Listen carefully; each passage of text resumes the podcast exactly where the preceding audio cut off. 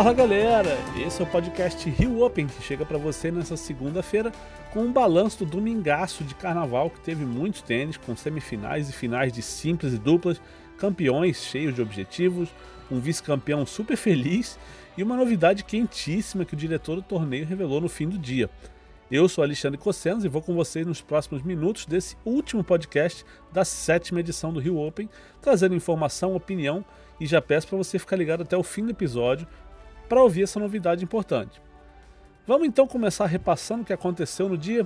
Nas semifinais de duplas, que abriram o domingo, o Brasil sofreu duas derrotas logo no começo do dia.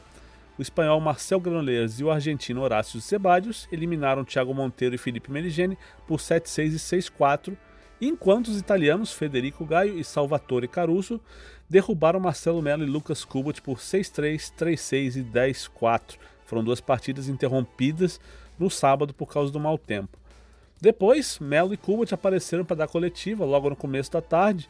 O Mineiro fez uma análise da partida reconhecendo que faltou agressividade ao time. Eu acho que as condições uh, de jogo estavam uh, mais favoráveis para eles.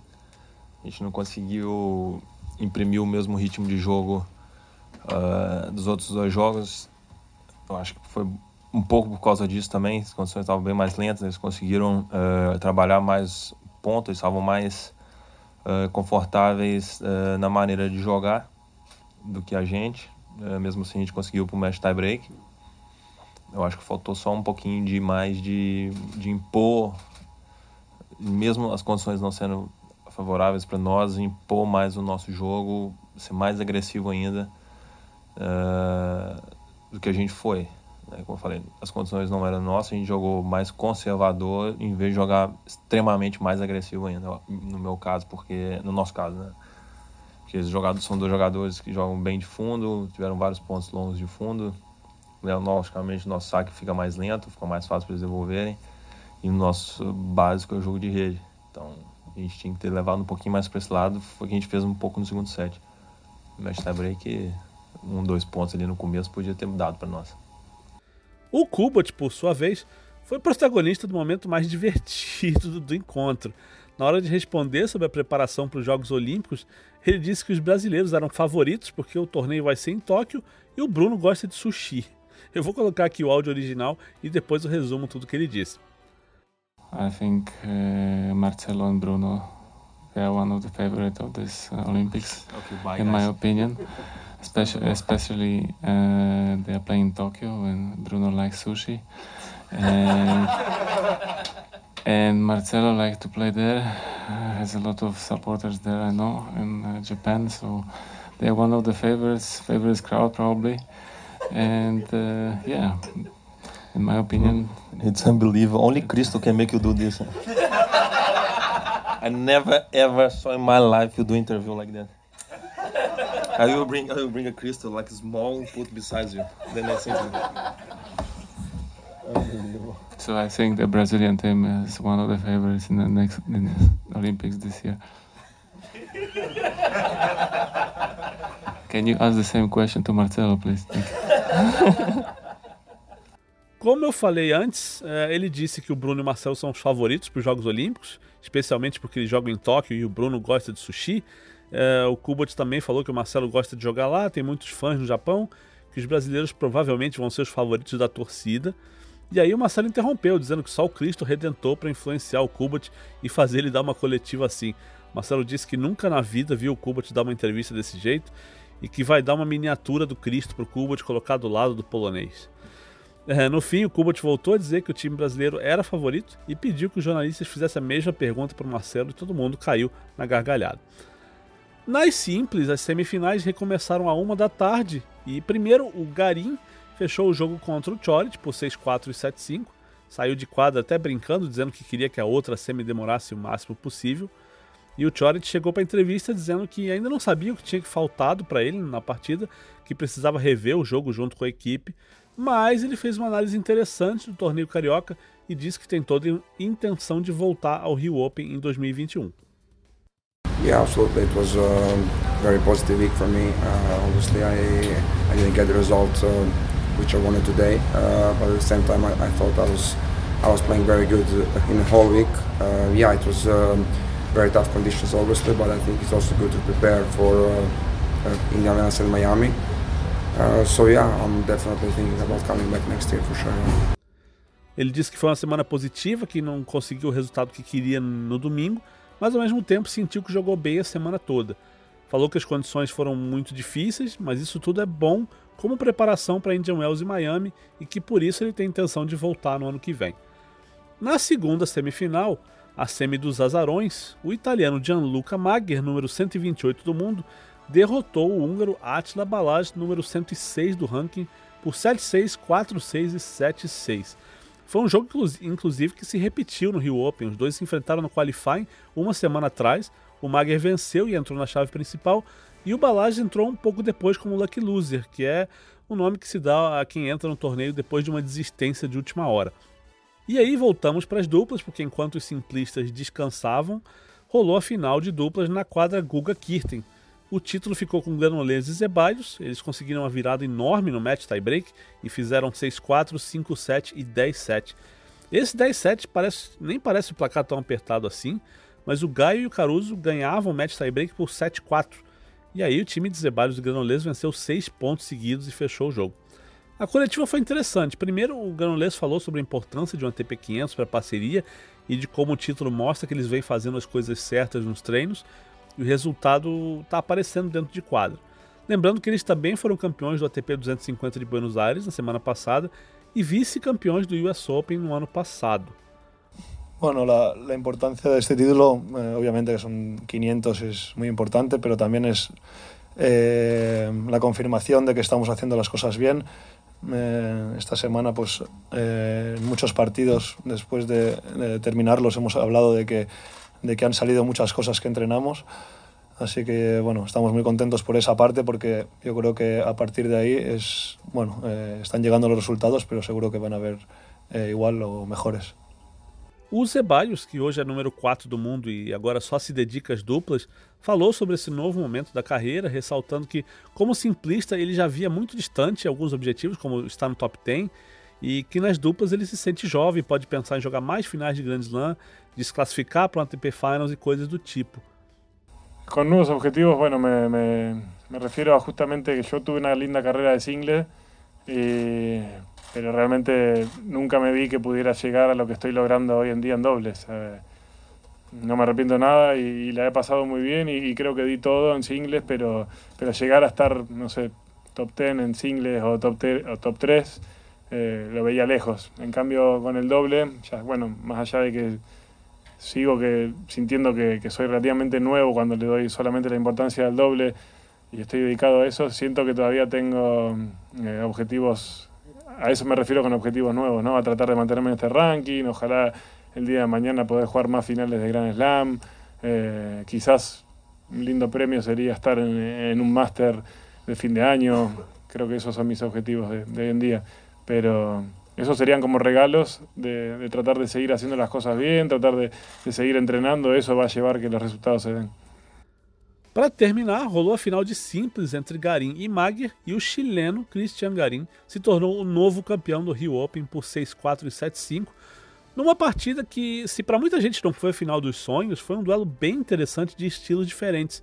O Garim fazendo aquele jogo mais tradicional do Cyber, apostando em trocas de bola mais longas, e o Mager soltando bombas de todos os lugares possíveis, é, usando golpes mais retos, tentando definir os pontos sem entrar em grandes ralis. Até pareceu que a gente teria um terceiro set, porque o Mager abriu 5-3 no segundo, mas o italiano caiu de nível nessa reta final e o Garim aproveitou, venceu quatro games seguidos e conquistou o troféu recebido das mãos de Gustavo Kirten. Acabou sendo uma ótima semana para os dois. O Mager, que tem 25 anos, vai entrar no grupo dos 80 melhores do mundo pela primeira vez na carreira, vai ser um top 100, né? Claro, pela primeira vez na carreira. E o Garim conquistou seu primeiro ATP 500, é o maior título da carreira, e ele vai entrar no top 20 agora aos 23 anos. Ele aparece nessa segunda-feira, já como número 18 do mundo. Entre as muitas coisas que o Garim disse, vale destacar que ele lembrou que foi uma semana que, que começou muito difícil, num jogo apertado de 3 sets contra, contra o Andrei Martin, e que seguiu complicada com partidas difíceis, chuva, muito tempo de espera. e ele ressaltou que soube passar por todo tipo de situação e que isso é algo que ele mudou na carreira dele, que ele aprendeu a se adaptar a condições diferentes e que antes ele nem sempre encarava esses ajustes, essas situações de uma maneira positiva. Eh, creo que, o sea, la mayoría de los torneos que, que, que gané, he tenido, he estado en esa, en esa situación, con match point abajo, o, part, o partidos prácticamente perdidos, lo ganado y he terminado la semana increíble. Esta fue una semana así, creo que para ganar un torneo hay que, hay que pasar por todo, por haber jugado bien, por haber jugado más o menos, mal quizás. Y, esta semana fue así, creo que los primeros días muchísimo calor, me jugué a horas que, que el calor realmente afectaba y, pasé por, como te dije, pasé por todas las situaciones y lo supe sacar adelante. Creo que, que ese ha sido un gran cambio en mí, que estoy adaptándome a todo. Eh, a veces, a veces me, me ha costado, eh, me ha costado ser positivo, pero, pero lo sigo sacando adelante y eso es muy positivo para, para mi carrera. Foi uma coletiva bem legal, mas daquele jeitão do Garim, sem muitas alterações de humor. Ele é um cara que fica feliz, ele é simpático, ele, ele fala assim, à vontade com todo mundo, e a gente percebia que ele estava alegre, mas ele não é um garoto que expressa isso de uma forma espalhafatosa. Já a coletiva do Gianluca Mag foi engraçadíssima, num tom italiano, né? Primeiro porque, como quase ninguém na sala de imprensa falava italiano e ele não falava bem inglês, ficou combinado que ele falaria o italiano devagar, daria para todo mundo entender. E o papo já começou engraçado, porque ele foi dizendo como o circuito da ATP pode ser maluco, né? Numa semana ele perde na primeira rodada do qualifying para um cara que não está nem no top 300, e foi o que aconteceu em Buenos Aires na semana passada. E na outra, na semana seguinte, ele faz uma final de ATP 500. E ele falou uma, isso com uma cara que, nossa, sensacional. Todo mundo caiu na gargalhada.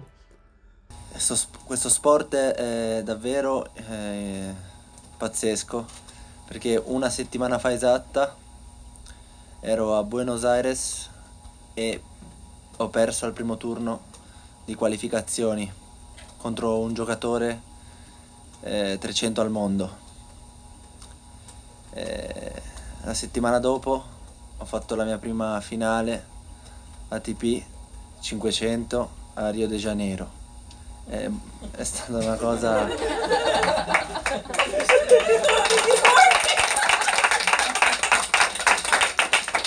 è un'emozione incredibile. Eh, sette giorni di, di emozioni indescrivibili, dalla gioia alla tensione pre-match a, a tutto. È stata veramente pazzesca. Nella mia testa ora non ho ancora bene realizzato il fatto di essere primi 100, top 100. Eh, domani forse inizierò a realizzarlo. Ele também falou que foram sete dias de emoções indescritíveis, que ele ainda não processou bem o fato de estar tá entrando no top 100, que amanhã, é, ou seja, nessa segunda-feira, ele ia processar, que ia cair a ficha. Ele também falou sobre a final, como ele entrou cansado, que fez uma semi duríssima. E já no finzinho teve outro momento curioso, quando perguntaram por que, que o nariz dele estava sangrando depois da semifinal. É, é, não estava sangrando a narina, estava sangrando a ponta do nariz. Ele não entendeu a pergunta que foi feita em inglês e depois de ouvir a pergunta em italiano, ele começou a responder em inglês, meio confuso, foi engraçado. E finalmente ele deu uma explicação em italiano, dizendo que o resultado. Isso foi o resultado de cinco semanas no verão da América do Sul com muito sol na cabeça. Uh, il tuo naso sanguinava dopo la semifinale? Sì. Sì, che, che, che lo che successo? Ah, dopo... Ah, il naso? Sì. Ah, no, eh, is the sun. No, is the sun. Eh, cinque, cinque settimane in Sud America. no, non ho mai messo la crema. La crema protective, eh, questo è il risultato. E para terminar o podcast, a gente traz também um balanço feito pelo diretor do torneio, Luiz Carvalho. Ele falou de alguns pontos importantes, como o desafio que é encarar a chuva, como isso afeta o evento, como o torneio lidou com algumas controvérsias, é, questão de wildcard, questão de programação, e alguns pedidos de jogadores e tudo mais. É, to, to, todos os Rio Open são desafiadores, tentando por razões diferentes. É, nesse, é, de fato, foi a chuva na sexta e no sábado. Acho que o evento vinha transcorrendo super bem. Né, o quali lotado, na segunda e na terça jogos incríveis dos brasileiros. Né, o, o, torneio começou a uma crescente energia, uma crescente impressionante. Né, você via as pessoas, a quadra cheia. É, enfim, então tudo ia muito bem.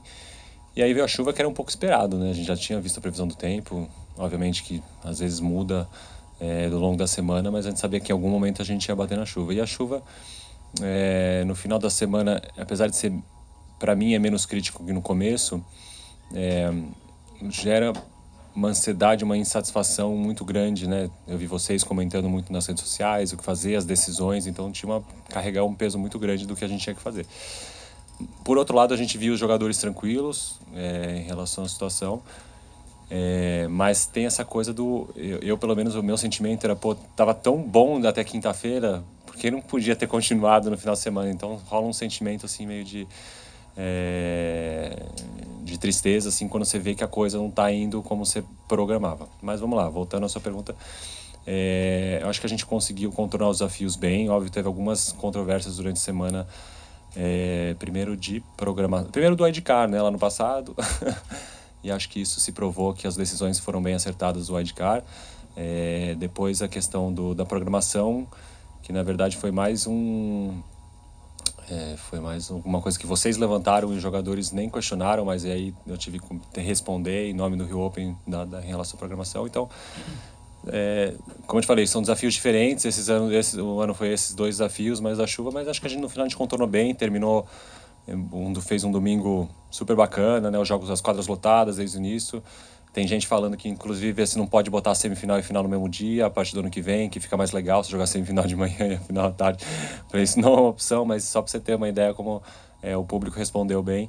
E a gente realmente espera que as pessoas terminem o Rio Open com essa memória de domingo mesmo, né? Que deveria ser um evento que a gente se esforçou tanto para ser bem organizado, para as pessoas gostarem e que não fique, não guarde um rancor do que aconteceu sexta e sábado, que são coisas que, não, que né, fogem do nosso controle em relação à chuva. Outro ponto interessante que o Lu abordou é o quanto as condições climáticas, como chuva, calor, umidade e tudo mais, isso afeta na hora de convencer um jogador europeu a vir para o Rio Open. Isso é especialmente importante porque a gente sabe que a maioria do circuito prefere jogar em quadras duras nessa época do ano e que o Rio Open, embora quisesse, não pode trocar o piso. Outra coisa que não se cogita é a mudança de data do evento, porque muita gente não sabe, né? Mas quem define o calendário é a ATP e a organização não pode fazer um torneio quando bem quiser. Esse torneio tem que ser nessa data de fevereiro. Então o Lui também fala sobre esse desafio das condições climáticas. Depois de sete anos, o jogador já sabe com essas condições, que é úmido, que chove, que a quadra passa de rápida para lenta, pesada por causa da chuva. É, então, assim, não é, não é novidade para ninguém. É, por exemplo, eu não sei nem o que o Chorit te falou no final do Rio Open, não acompanha a coletiva dele. É, mas ele, tenho certeza que antes do Rio Open, ele se informou. Ele perguntou como eram as condições. Ele não vem aqui, chegou, não é igual o Benoit Per, que chega no torneio e não sabe nem, nem, nem qual cidade é. Mas, sabe, são, são jogadores super profissionais que que tem, que tem conhecimento. Agora, eu, eu tenho discutido bastante isso e, e, e nos de vestiário, eu acho que o Rio Open, apesar de estar no Sabre, é uma boa preparação para Indianapolis Miami, porque as condições são mais parecidas do que o cara tá jogando indoor, dura, né, num frio desgraçado, enfim, na Europa, em, óbvio que o Dubai já, já é melhor, mas é, as condições, eles se preparam bem fisicamente, porque fisicamente você desgasta mais aqui com o sol, enfim, com... É, e óbvio, enfim, o piso é o que a gente sempre falou. Se você está procurando uma preparação, jogar mais jogos na quadradura, de fato os jogadores preferem fazer um calendário diferente. E essa é toda a nossa dificuldade de tra trazer para cá.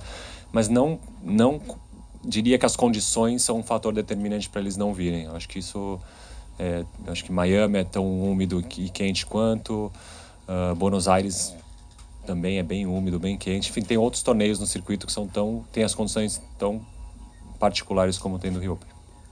E por último, uma novidade. O Lui falou que existe uma possibilidade de o Brasil ter um torneio feminino do nível WTA de novo a partir de 2021.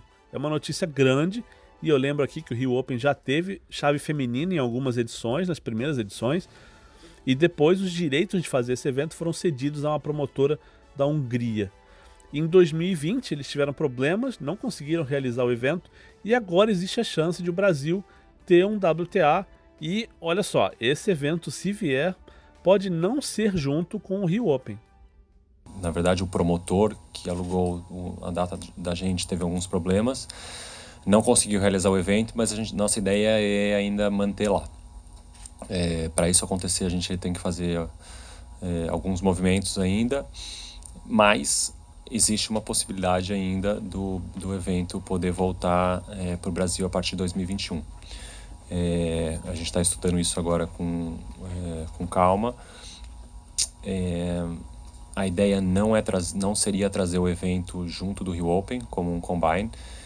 A nossa ideia seria fazer um descolar os eventos, quem sabe botar uma data em julho, agosto, enfim, em outra data do ano é, e fazer um evento WTA do zero. Mas isso é uma ideia super embrionária, ainda não, ainda não tem nada certo. E, e a gente olha com bons olhos. A Bia está saindo da suspensão. Acho que o tênis feminino aos poucos vai ganhando corpo de novo e, e, e, acho que pode ser uma boa oportunidade para fazer isso. O que eu estou te falando mais em primeira mão, vocês nunca me ouviram falar desse assunto antes, mas é uma, uma, coisa, uma ideia que a gente está estudando. Nem a Diana sabe, eu vou morrer mas a gente está estudando para ver, é, para entender. Acho que o Brasil está num, numa fase boa do tênis. Assim, eu, eu, realmente acredito que o, o Rio Open ajuda para isso, mas é, acho que a gente tem, é, tem uma molecada boa vindo embaixo que pode, pode segurar o tênis e meu discurso tem sido esse, né? De dar uma atenção, dar um gás na nova geração, porque eu acho que o, o, o, o gap da... as safras o gap das safras estão demorando demais ultimamente, né? Antigamente você tinha é, Meligene, Guga, Ricardo Melo, Sareta, André Sá, nananana. Você veio em bom, tinham bons jogadores vindo na sequência. De repente você teve Belucci, aí puf, demorou um tempão. Agora o Thiago Monteiro, que não é um Belucci, porque né, o Tomás tem muita mais bagagem que o, Tom, que o, que o, que o Thiago, se você comparar até por idade. Então, e agora a gente, né, com o Thiago Wilde, com o João Menezes, que Pô, fiquei super surpreso com ele joga muito, jogando muito bem, tá com um volume de jogo muito legal. E essa meninada que tá vindo embaixo, de repente a gente consegue consegue é, galgar coisas boas aí no tênis. Então, é, por que, que eu tô falando isso? Eu acho que tem um futuro bem promissor aí do tênis brasileiro. É, e acho que a gente tem que aproveitar esse momento e, ao medida possível, trazer de volta os torneios e, e organizar mais eventos no Brasil. Bom, gente, com essa bomba a gente fica por aqui pelo Rio Open de 2020. Espero que vocês tenham curtido o torneio, as partidas, o ambiente do Jockey Clube Brasileiro, que tenham aproveitado as informações que a gente trouxe aqui no podcast. E em nome do Rio Open, agradeço o carinho de todo mundo que apareceu no torneio, que acompanhou pelas redes sociais e que ouviu o podcast. Um grande abraço e até 2021.